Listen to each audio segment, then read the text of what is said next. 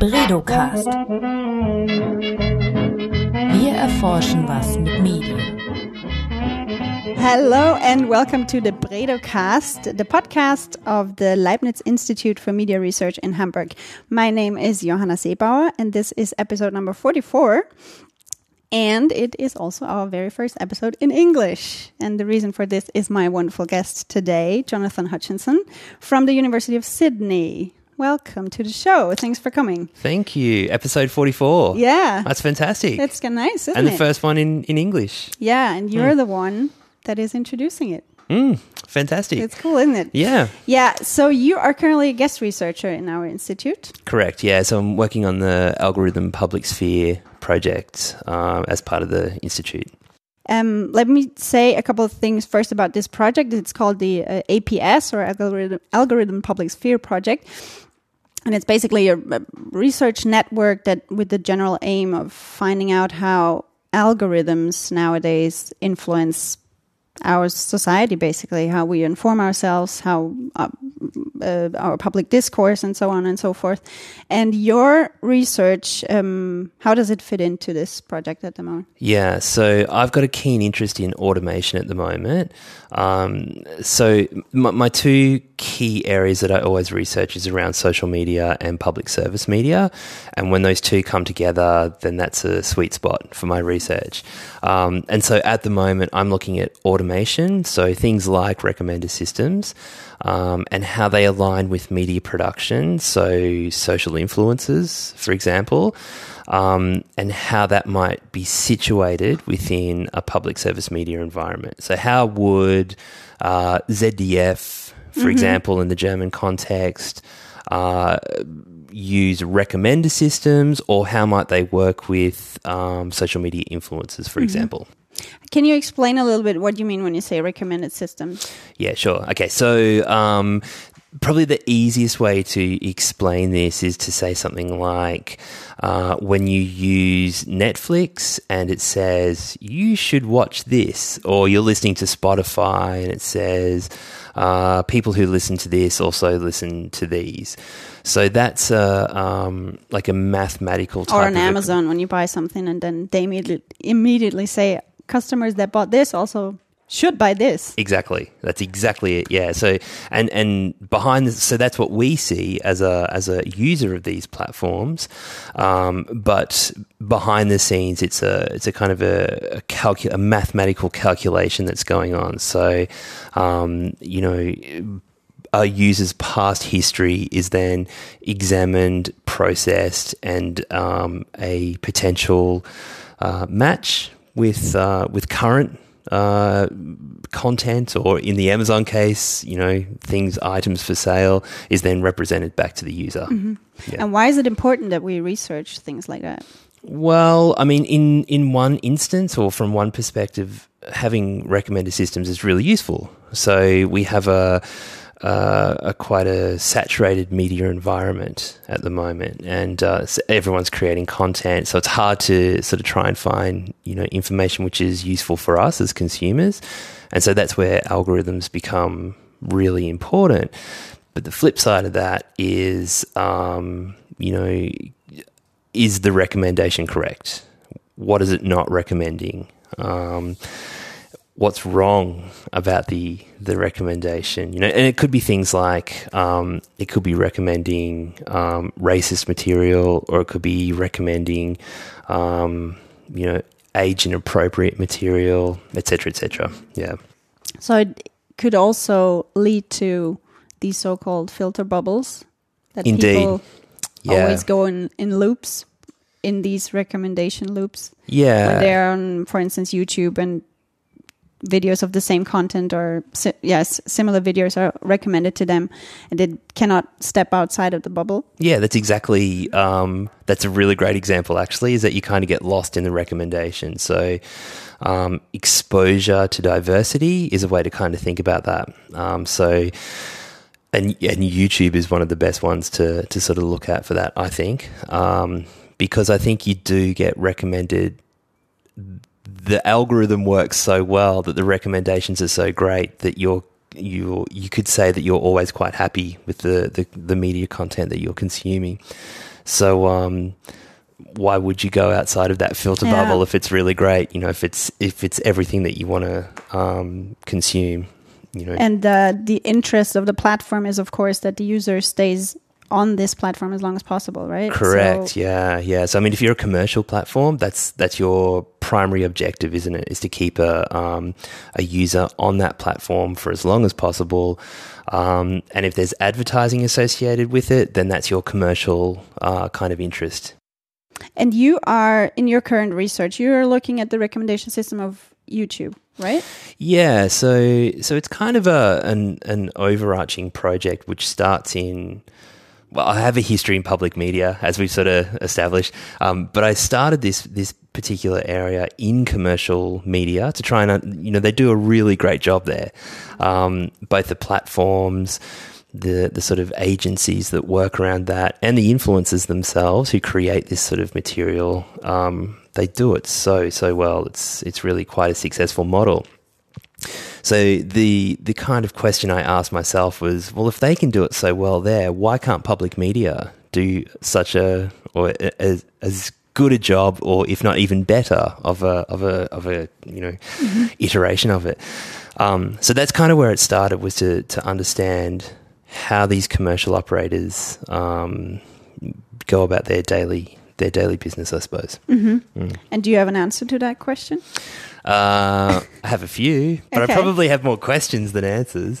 um, uh, I mean, yeah. So I've done a little bit of exploratory research into YouTube and how that might sort of treat particular users.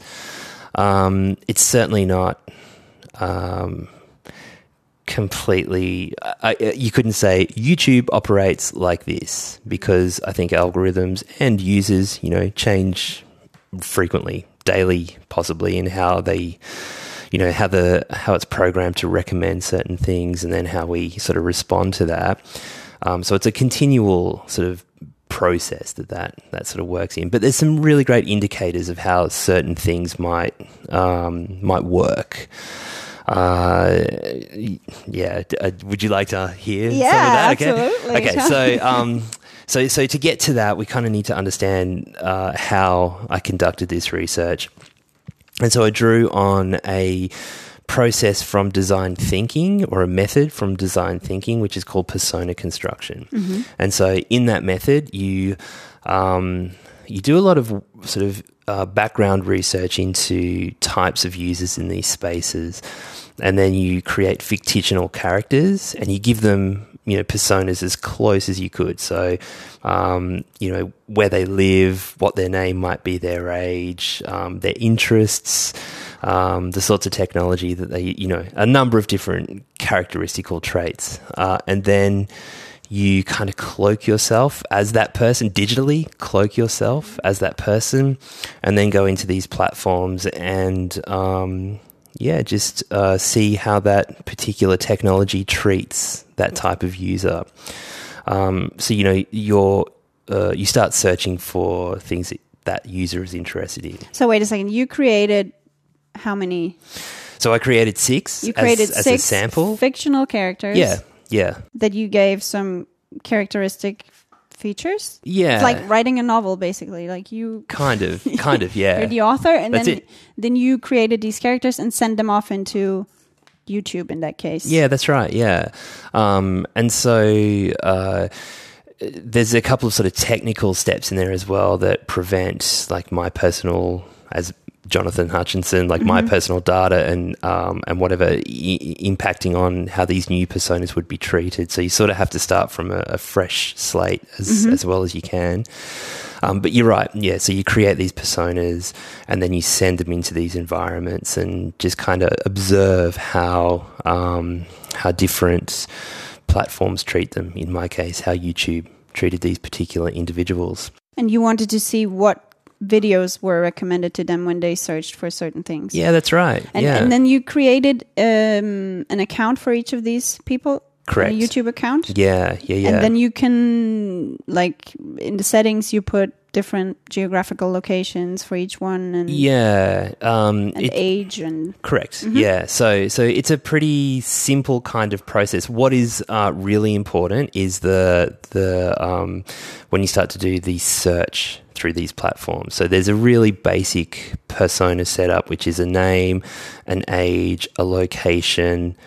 Uh, and maybe uh, create an e- a, a Gmail address. I guess that's the Yeah. that's sort of the main components of it, and then that you take that bare bones, you know, persona onto the platform, and then uh, start observing how different things are, are, are uh, well, how they're treated, and you can see it from as soon as you get onto the platform. Things like uh, gender differences, Really? age differences, yeah. So without even having searched anything. yeah, yeah, yeah. So Can you give us an, an example. example? Yeah, Yeah. yeah. Um, so so one of the personas was a single man, a 41 year old man from Russia. Mm-hmm.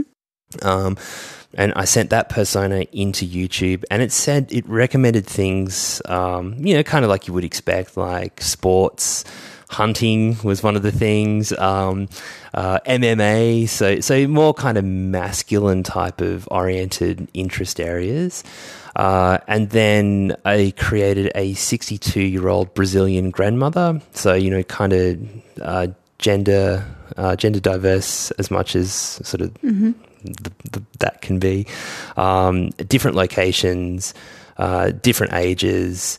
Uh, and instantly, the first recommendation to the to the female was um, cooking shows or lifestyle channels Wow. or so. I mean, it's ju- you can just see from that very first instance that YouTube it's trying to understand who you are, and um, you know they, they probably have a starting point that says, oh, "Okay, so you're this kind of person. We know this much about you. You probably are interested in this kind of uh, content."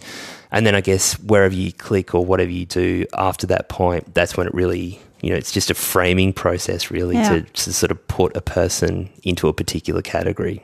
And when you go as this fictional character onto YouTube for the first time, where does YouTube base their recommendations on? Just because they know people that have different that have similar features usually look at things like cooking shows or hunting videos. Yeah, that's a that's a good question. I don't know the answer, but I assume that you're probably right. So it's probably something like um, based on whatever ten plus years of however long uh, YouTube's been going for. They understand that these kinds of users typically like these sorts of videos or this type of content. Um, so that's probably where they start from. But then I guess it would be you know, every individual case kind of makes its own way through the content. So they're probably learning as much as what um, they're sort of delivering content as well. And what was what was your next step then? Did you search for things? Yeah, yeah, yeah. So, um, so if you imagine each persona has, you know, a handful of um, of hobbies, let's call them hobbies, and those hobbies directly related into a search term. So, for example, um, the So you created those hobbies for them. Yeah, But you didn't yeah. have to put it somewhere on your Gmail account. No, no, no. so that yeah. was that was more kind of like that's it. That's the word Backstage. document. Yeah, backstage. Great way to put it. Yeah. So the front stage is you know what's on the on the Google platform, YouTube, uh, and the backstage is kind of the you know the the diagram on my office wall, which has the sort of a picture of this person and all the various attributes that's associated with them. Um, yeah. So so the hobbies would then translate or correlate into search terms. Um, and, and that's a way to sort of categorize a person, but then to put them into um, a searchable or a, a maybe a, an individual that can be categorized in some some some sort of form. Um, yeah, so that's that was the that was the first process, uh, and then from there, it starts to generate uh, a list of recommended videos, and that's when the sort of social science uh, element comes in with some um, data scraping and social network analysis and Oh wow. um, a few other additional processes. Okay, let, well. let's get into that in a minute, but let's Yep. stay with our two characters, maybe the Russian male and Yeah. the Brazilian female. yeah. Maybe we can give them names to make it more visual. Um, like Igor perfect. and uh, Gabriela. Oh, in fact, that might have been what their names were. You were think? off, off my memory, but that's they are two fantastic okay, names. Okay, Igor and Gra- Gabriela. Are, Yep. uh, what what were they searching on YouTube for your So, research? so Igor was interested in things like motor racing. I tried to make them as typical as you know I, I could. Um, oh, before we go into that, what were the other three characters?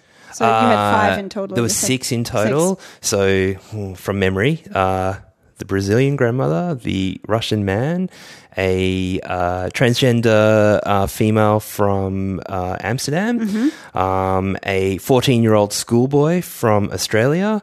Um, hmm, there was two others. Oh, never Um, mind. Can, can we link to that in the description can, below? of course. show notes, that what it's called in, in podcasting. Show notes. You're right. Yeah. notes. Sorry, I've been hanging out on YouTube for too long. um, yeah, so that's the, that was the four to six characters, Uh-huh. um, and so we, we'll focus on on those two. Uh, so the the Russian male, I think the four interest areas were um, like hunting, um, maybe motorsport, kind of real real sort of um, masculine types. You know, I wanted to see what how they would react to something like that, um, as opposed to the grandmother who I then. Um, uh, you know, gave search terms such as, um, you know, cooking, uh, grandchildren, dancing. Did you um, type in Portuguese or did you? no, see, that's another interesting thing. So this was all in English as well. So, so uh, you need to kind of um, identify the limitations of the study, and that is one of the the limitations that uh, I'm not entirely sure you could guarantee the location of these particular users, uh, and it's all in English at the same time. So, so there's a couple of limitations to the study. Um, but as a prototype, I think it, it revealed some some interesting observations that we could then develop on and, and, and kind of take this this kind of inquiry a bit further. And how did you make sure that YouTube registers uh, the different locations? Uh, so there's a there's only one kind of step in the process, um, and it's difficult to be absolutely certain that this is uh, this is taking the location for real. Um, but you can give it a, a, a phone number, and um, as you're entering the details in in the first few few pages, you can choose like a, a country code. So you know, for example, Australia plus six one, etc., etc. Um, that is because you're also doing this behind a firewall at a university which has a wide range of IP addresses. Um, so it's kind of a little bit more difficult to pinpoint exactly where this person is coming from, um, let alone through a VPN. Uh, so, so that's kind of the only measure you've got to to say where the um, the location of the user is. Um, so where were we before the Mm. Igor and Gabriela? That's right. Yeah. Such terms, so so quite masculine sorts of hobbies for for Igor, um, and then things like you know, um, I, I guess I kind of modelled her Gabriela on um, my own grandmother. So Sure. you know, things that I, I sort of thought maybe my grandma might be interested in.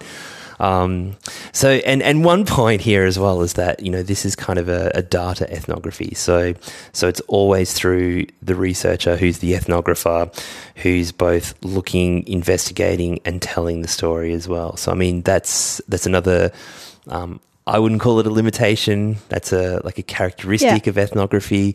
Um, you are part of the study. Correct. Yeah, yeah, yeah. So, um, but it's also I think it has to be acknowledged that Yeah, yeah. you know that this is all through through my interpretation as well. Um, and so, before any of those terms are, are entered, um, you know, we had those kind of very um, typical types of recommendations that were coming from from YouTube. So the 41 year old man was getting things like you know MMA, uh, Joe Rogan, those kinds of typical dude kind of products. um, whereas the female was getting things like cooking and, and, and whatnot. Um, but interestingly, once you sort of trained the program under these personas, giving it various um, search terms, you could see the variation in the recommendations start to come back. Um, and one of the most interesting observations across all of the personas uh, was the the prevalence of gaming in in regardless of who you were or where you were located or your age. Um, gaming was the fourth, third, third most popular category of um, YouTube video that was returned to these users. So Gabriela and Igor got the same amount of gaming videos Correct, their yeah. recommendation. Yeah, yeah, yeah. That's so really interesting. It is, isn't it? So you can ask a lot of questions about that. Um, and I mean, this is where probably you need to then go to YouTube and say, hey, this. Why? Yeah. Yeah. And whether they Do you would have a, an respond. assumption? Like you have a theory? Well, I, ha- I have a theory, but I mean, it's impossible to to kind of get that um, checked or you know fact checked. Um, but one one idea that I sort of threw around with it with this was um, YouTube is the dominating platform in this space. And over here, you've got Twitch TV, which is the gaming platform, which is increasingly becoming larger and larger. The engagement rate on that platform probably um, dwarfs what's going on on the YouTube platform.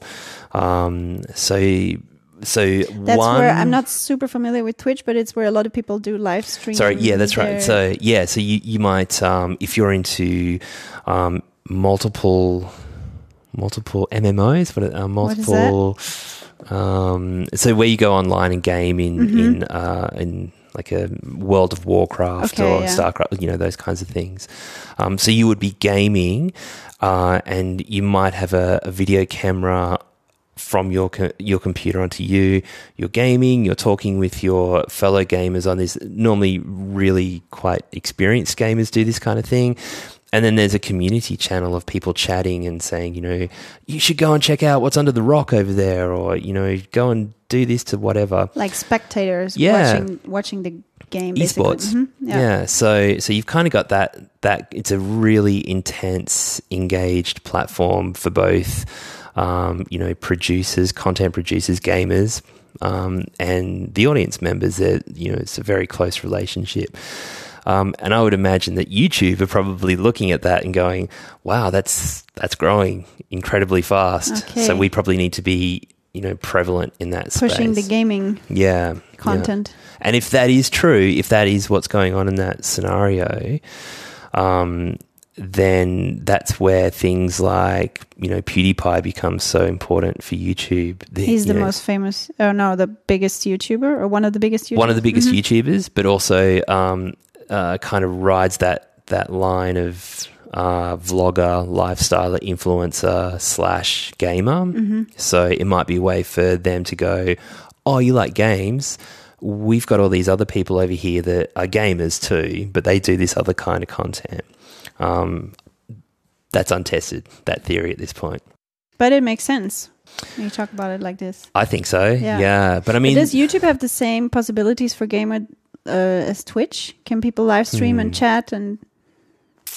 I think so. Uh, I Maybe wonder. not. I wonder. So, so there are. There's a huge gaming community on on YouTube, but it's more that sort of.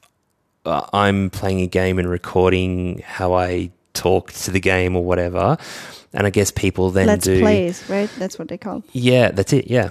Um, but that instant chat, you can always leave comments and things, I guess. But I think where Twitch has it over YouTube is that instant chat between the esports professional and the community of fans.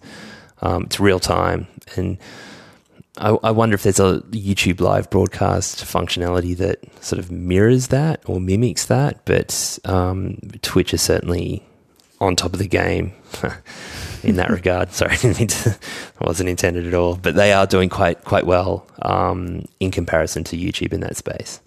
Mm. Okay, so what else did you find out about uh, the difference, different user experience of Igor and Gabriela? Yeah. Um, Because I guess in the end, how long did you conduct this research So for? yeah, this was over six months. Six Um, months. That's quite a long time. Yeah, yeah, yeah. And so then I guess those those two people must have have must have had a completely different um, experience when navigating YouTube. Yeah, yeah. So, um, one sort of overview of of the research is to say that the whole recommender system or algorithmic calculation, or however you want to talk about that, it is really just a framing process for um, platforms and users. And in a commercial space, um, it's something that I guess is directly aligned with you know your com- commercial imperatives, like you know how, how it, what's driving economically, what's driving this this business. Um, increasingly, I think that's becoming uh, relevant for things like um, what's our ethical commitments to our community of users. That's becoming more and more important. Privacy issues, like all these sorts of bigger um, topics that are being discussed, you could sort of see that emerging in in the results of how these users were being treated. Um, another really interesting observation of that time is uh, how little education and science and these sorts of areas are. Um, okay, so there's two things to say here. Those direct genres didn't seem to appear in the top categories of videos that are being recommended. But having said that, the category of entertainment uh, might need to be sliced and diced a few different ways. Okay. Uh, so education and entertainment might uh, be quite similar. So a how-to video, um, a boring how-to video isn't going to attract very many likes, but something that's really entertaining, you know, how to change the tire, the, the tire of my car, you know, can be done in so many different ways. But if it's entertaining, it will attract more views. If it's just a straight up first, jack up the car, you know, second, you know, like no one wants to watch that at all. So, so that's an interesting observation in in how these users are, are treated as well. Is that um, the emphasis on what you might say is the emphasis on important issues or um, public issues or um, yeah things that aren't just about selling a product uh, seems to be slightly less in these sorts of commercial platforms. And um, what do you think were the um, were the most important or the the the characteristics that were influencing the recommendation the most? Was it age? Was it gender? Was it location? Can you Mm. yeah, say it like that's a great question. Um, I think age had a huge, just can't, yeah, just sort of going in my head over the the results that were coming out. Um, I think age had probably one of the biggest impacts on it. That's a it might be an easy one for a, a recommender to sort of go, ah, they're in this bracket. Gender also seemed to have um, some sort of significance, and I think it was really obvious with male and female, but sort of the non binary section that was anywhere within that spectrum was not so obvious. Oh, that that's interesting though. What what Yep. was the transgender person that you created? What was Yeah. their first uh, YouTube screen when they logged onto YouTube? I Do you- do you can't remember- remember off the top of my head, but Yeah. that would be really interesting to to reflect back on. Mm-hmm. I will let you know. You can put it in the show notes. Let's do that. Yes, yeah, but that's a good question. Um, uh, from the top of my memory, I I remember this is nearly a year and a half ago. This research Yeah. was done, so sorry about that. Um, uh, yeah, I remember it being not significant. That I would say, you know, it was it was clearly MMA, you know, like mixed martial arts versus, um, I don't know, a makeup tutorial or you know, it wasn't obvious, um, but the the sort of straight up masculine, straight up feminine type of um, characters did have a, a reasonably clear kind of.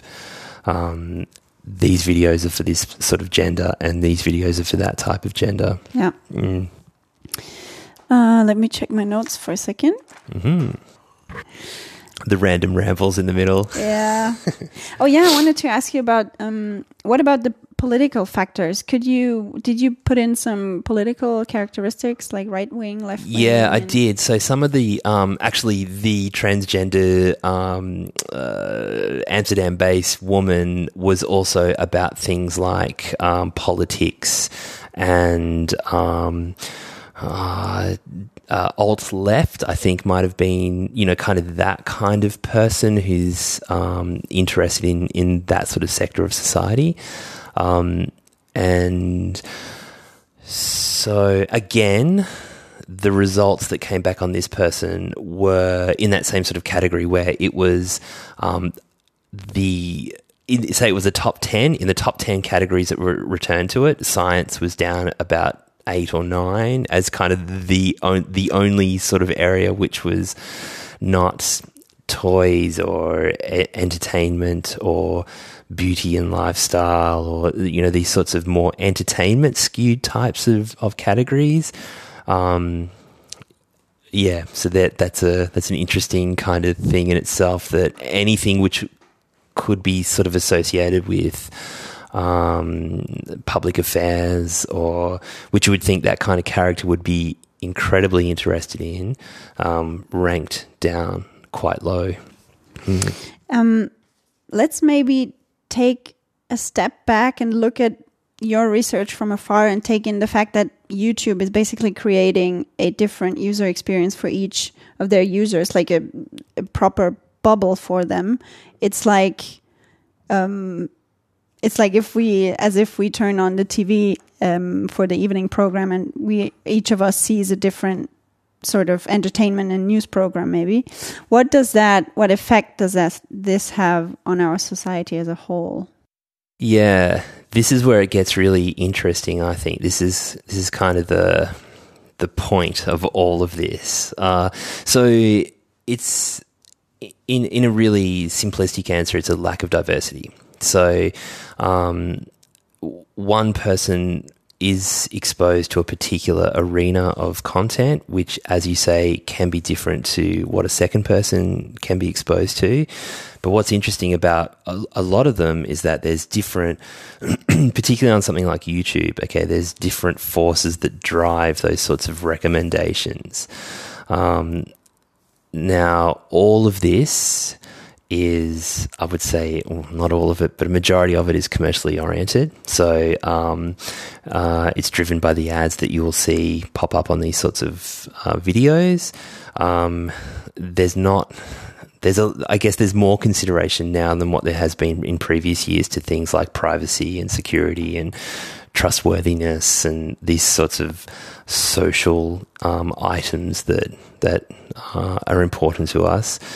Um, but at the end of the day, you've still got these commercial platforms who are responsible. Like I watch a lot of YouTube. I imagine you know you watch a I do, yeah. yeah, okay. Um, and and potentially the people listening to this podcast will also be consuming a lot of media over YouTube.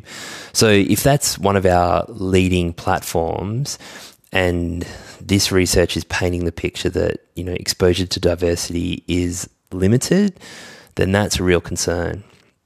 That's a real issue. So, um, and I think a lot of these platforms are going through this moment where um, you know you want to keep people interested on the platform for as long as you can. That's what makes them successful. Um, and the sort of content that's being you know published on these spaces, the stuff that's really engaging and entertaining. Um, is uh, is is preferenced over content that might be important yet less entertaining. So that's kind of the that's the battlefield of this sort of this area of, of media and communication at the moment. So I guess um, that's where I see uh, a cultural institution like public media starting to come in and, and play in this space more effectively. Um, I think YouTube is fantastic, and I think it does content really, really well. Um, I think commercial content has its place and should be should be there, um, but I also think it should be balanced out with um, you know exposure to these other sorts of areas as well. So, and that's kind of the role that I think public media can start to play in this broader ecosystem. And how could that work out? Yeah. Good question. Uh, so, so I have I have opinions on how that could work, Yeah. um, but uh, you know that's not tested in public media as yet. But I do want to go into, and that's where I'm currently at right now is is going into public media, um, public service media organisations, and going so like how are you thinking about these sorts of things? What's your current technologies? Um, you know, how might you sort of operate or become stay relevant against something like YouTube, for example? Um, so You're I- doing this in Australia. yeah, that's when I go return home. That's uh, that's what I'll be doing. Plus, I want to try and talk to a couple of broadcasters here before I go. Um, that's looking good at the moment, Cool. um, but nothing confirmed yet. Uh, so so then, yeah, it's to to go into the broadcasters and say, you know, this is what's happening out there, which is probably not news to them in many ways. Uh, but what should they be doing to to to be working and operating in this sort of space? And I think there's a couple of um, things that can can help or contribute to exposing diversity in these spaces. So, in the first instance, I think there's a call for, for good policy in this space. So that's not only from um, you know your sort of national kind of perspective, like a national media and communication policy kind of angle. That also trickles down into what would be considered editorial policies within each public broadcaster. So how do we uh, embody something like diversity on these kinds of recommendation systems? Um, you know, that's just kind of the day to day that uh, content producers would then work by in public media organizations. But then I also think there's a, an, another area um, which is always seems to be overlooked in a lot of scholarship. Um, uh, and that's the agency of users of you know how we how we operate in these spaces. So there's been a lot of work, fantastic work, I would say as well, that sort of highlights how algorithms are either black boxed or you know we can't get into them and crack them open and, and whatever. Um, but I don't know if that's kind of the the way to go. And it always seems to suggest that users are kind of naive to recommend recommendation systems and algorithms and whatnot. But I think a lot of people ha- will have a a very basic, at least, understanding of how these systems work. You know, whether they looked at the mathematical equation, I don't think that would mean anything to most users. Um, but I'm sure that they've recognized that whatever they click on or whatever they watch today has an impact on what's you know recommended to them tomorrow. Um, so I mean, there's user agency that needs to be um, promoted or educated in some ways, and I think that's what public media can do. Um, so you sort of have this combination of supportive policy, which kind of pushes this diversity in recommendation to the forefront, and public media should be working with their users to try and educate them even further to not only uh, explain that it's a potential um, uh, non-diverse environment in which they find themselves, but how can they, as a particular user, you know, start to force these systems to reveal more kinds of variety in, in the content that they consume? So they would, by creating their own channels um, and creating a following on these platforms, transform these platforms for their benefit. Is that what you say? Or- yeah, yeah. I, th- I think that's a it's a good way. That might be a good model for for how it could work. Um, So you're not talking about a cooperation between YouTube and um, the Australian public service broadcaster. That'd be lovely. You know, from my perspective, Yeah. I think that would be fantastic. That would be sort of the, the, the golden egg. But I'm, I don't think that will ever happen. And, you know, I, there's, if there's any public media researchers listening to me say this at, at the moment, they're probably, you know, having a, a slight moment of like, what is this guy saying? Um, it's it's not a welcomed um, uh, it's not a welcomed uh, solution to, to any of this kind of material, and I can understand why. Um, you know, it's they're different different sorts of uh, organisations that um, may never play well in the sandpit together. Um, but having said that, um, uh, I think the the role of the public broadcaster in this in this kind of instance is YouTube is very successful and has an amazingly high um, audience number. There's no point in trying to replicate you know the public tube or I don't know Yeah, yeah. you know like no Wouldn't one work. no one will go there. Yeah there's that you you just won't go to that platform. And I feel warm and fuzzy because I'm not on YouTube at the moment. So so you know it has to remain on YouTube this sort of content. But the public media organization could become something like a micro platform and, and situate themselves, bring their audience to YouTube and kind of go, this content here is really, really important. And, you know, that, that content there's fun and, you know, go and watch uh, that, whatever it might be. Um, Gamer. Yep, that, yeah, that's right. Yeah, go and watch that. That's that's really int- interesting. But you also need to be aware of this. Like, this is really important at the moment. This is what's happening in um, sports and culture, or this is what's happening in politics, or um, I don't know, the latest issues on food security or something. You need to be aware of these. Um, Do you think the news broadcasters need to then create YouTube specific content that's a little more, I don't know, how to understand the Australian elections? Yeah. Like very um, simple clickbaiting probably. type of content? Yeah, so um, there's an interesting case study from South Korea. So the Korean, the Korean Herald, I think it is from memory. Uh, so their situation is not too dissimilar from this. They've got news portals. And uh, all the South Korean citizens go to these new po- news portals over like the the native um, uh, news website or um, Google as well. They, you know, these these two portals sort of predominantly um, Naver. Naver is like their Google in many Okay. ways. Um, so they a lot of the the people go to these particular spaces, um, and it preferences the sorts of news that's given to them. Um, and one of those uh, news agencies is the Korean Korean Herald. I'm pretty sure it's the Korean Herald. Their strategy at the moment for news production, they can see this whole explosion of entertainment is, you know, news and information is it's important, but everyone wants to see what's happening with, you know, the boy bands, the the Korean K-pop. um, K-pop. That's it. Everyone wants to know what's happening with K-pop. That's the hot ticket right there. So they've created a department within their news agency which specifically creates content for YouTube that looks at K-pop. And so that's a way to um, engage a particular demographic of their audience.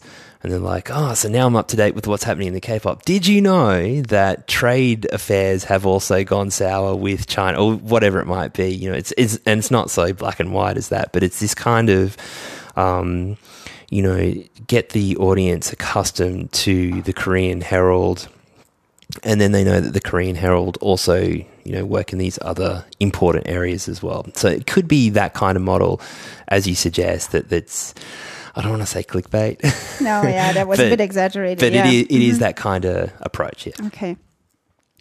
Um, I wanted to talk to you a little bit about your role as a researcher or your um, your methods as a researcher because I feel like increasingly media researchers have to be programmers and really fit in everything that's dealing with um, um, digital data and computational science or whatnot. Would you agree? Yeah, absolutely. And in Um, your research, did you did you program a lot because you did not by yourself create these characters and then as Gabriela go around YouTube and click on every video by yourself? That was a automated auto like a, you created a program that did that for you, no? So it was a it was a combination of um, uh, so I'm I'm a trained ethnographer, so I come from humanities, um, and my primary um, weapon is qualitative research. Okay, so um, you know ethnography, interviews, field data, you know these sorts of techniques are, are what I, as a humanities scholar, feel very comfortable with. Um, but having said that, a lot of our research now takes place on digital platforms. Um, and so uh, a large proportion of media scholars have. Um, actually, one of our one of your newly minted doctors here, Dr. Felix um, Münch, uh, has said it very well. Where he had this diagram which showed how the two are kind of. You've got hard social science over here, and then you've got humanities scholars here, and they're slowly sort of kind of coming together, and there's this bubble in the middle. And I think a lot of us are starting to, you know, you don't ever go all the way over to social science, and social scientists don't ever always come over to humanities, but we kind of meet somewhere in the middle. And um, I guess that depends on how skilled you are in each disciplinary area. Um, so I've had to learn, you know, I, I can't code, I can't develop, um, but I have enough DIY now to sort of make things happen. And I always get to that Watch point. YouTube tutorials about Exactly. programming. Yeah, yeah, that's right. Um, uh, and I always find myself, I get to a point where I can't go any further, and that's where you need to bring in the social scientist or the, you know, the the, the data scientist, and can you can you make this code thing work here for me? Um, uh, but then they bring in their own disciplinary perspective as well, and and you know, kind of why are you doing it this way? Why wouldn't you? Can I show you a much more efficient way of doing something? And it's like, oh wow, look at the results! Like, wow, you know, you found you found this out, and and, and so it's this really nice kind of collaborative experience. But from an individual perspective, um, yes, you, you do need to have these sorts of uh, social science skills, um, and they do enable you to do uh, new kinds of research for sure.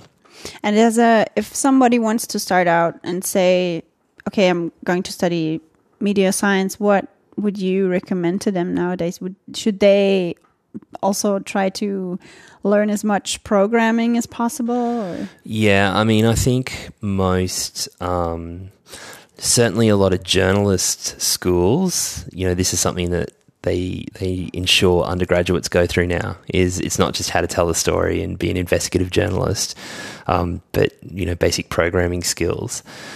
Um, I think in media studies, that's still not the norm, broadly speaking, to, to incorporate any kind of programming or developing in there, uh, unless students kind of take electives or whatever.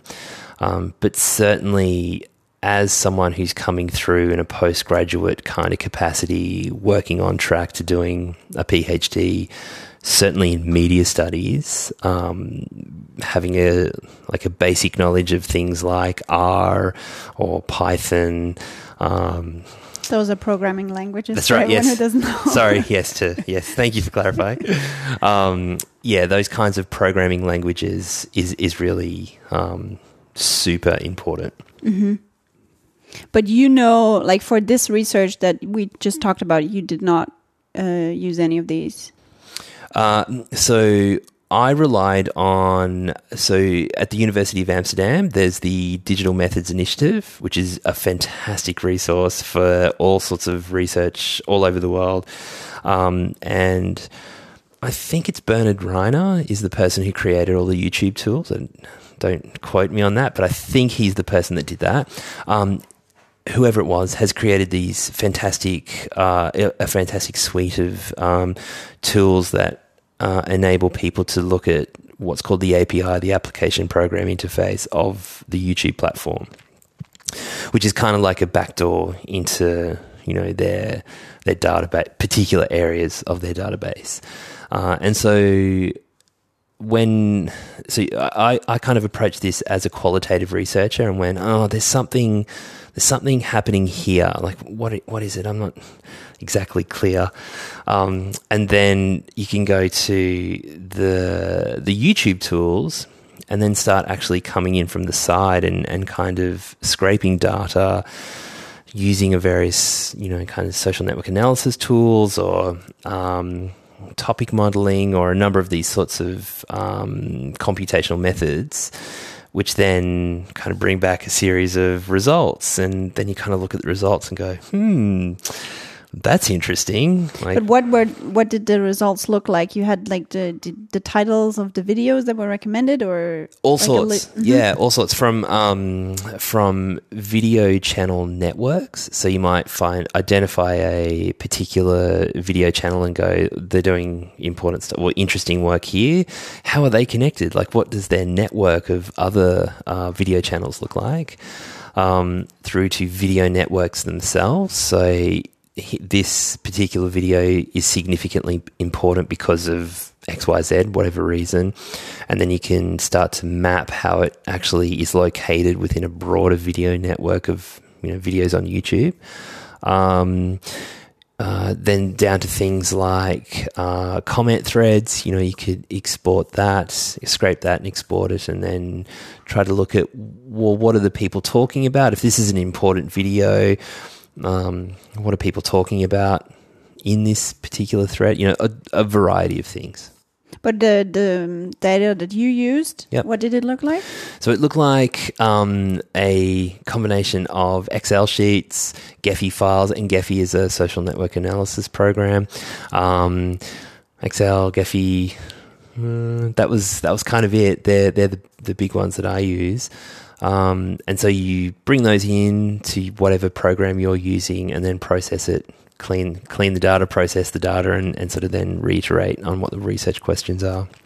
Cool. Mm. Um, I want to slowly come to an end of this conversation, but I have um, a last uh, topic that I wanted to address because you said earlier that YouTube is kind of this black box where nobody really knows how which algorithms play what role. And do you think that like your research observed the recommendation system of YouTube and tried to find out how it treats people differently according to different features and do you think that if you went to the YouTube headquarters and asked these questions, would a programmer be able to answer them for you so that you wouldn't have to do all this research? Possibly. Um, it's a really good question, and there's a couple of things that um, I think you need to think through here too.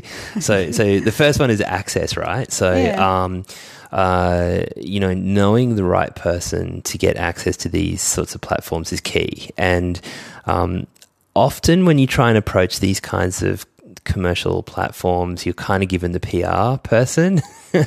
uh, and um, this, this re- I, I just say this because this recently happened in South Korea when we went to talk to people about, Uh-huh. you know, what's happening with these news portals.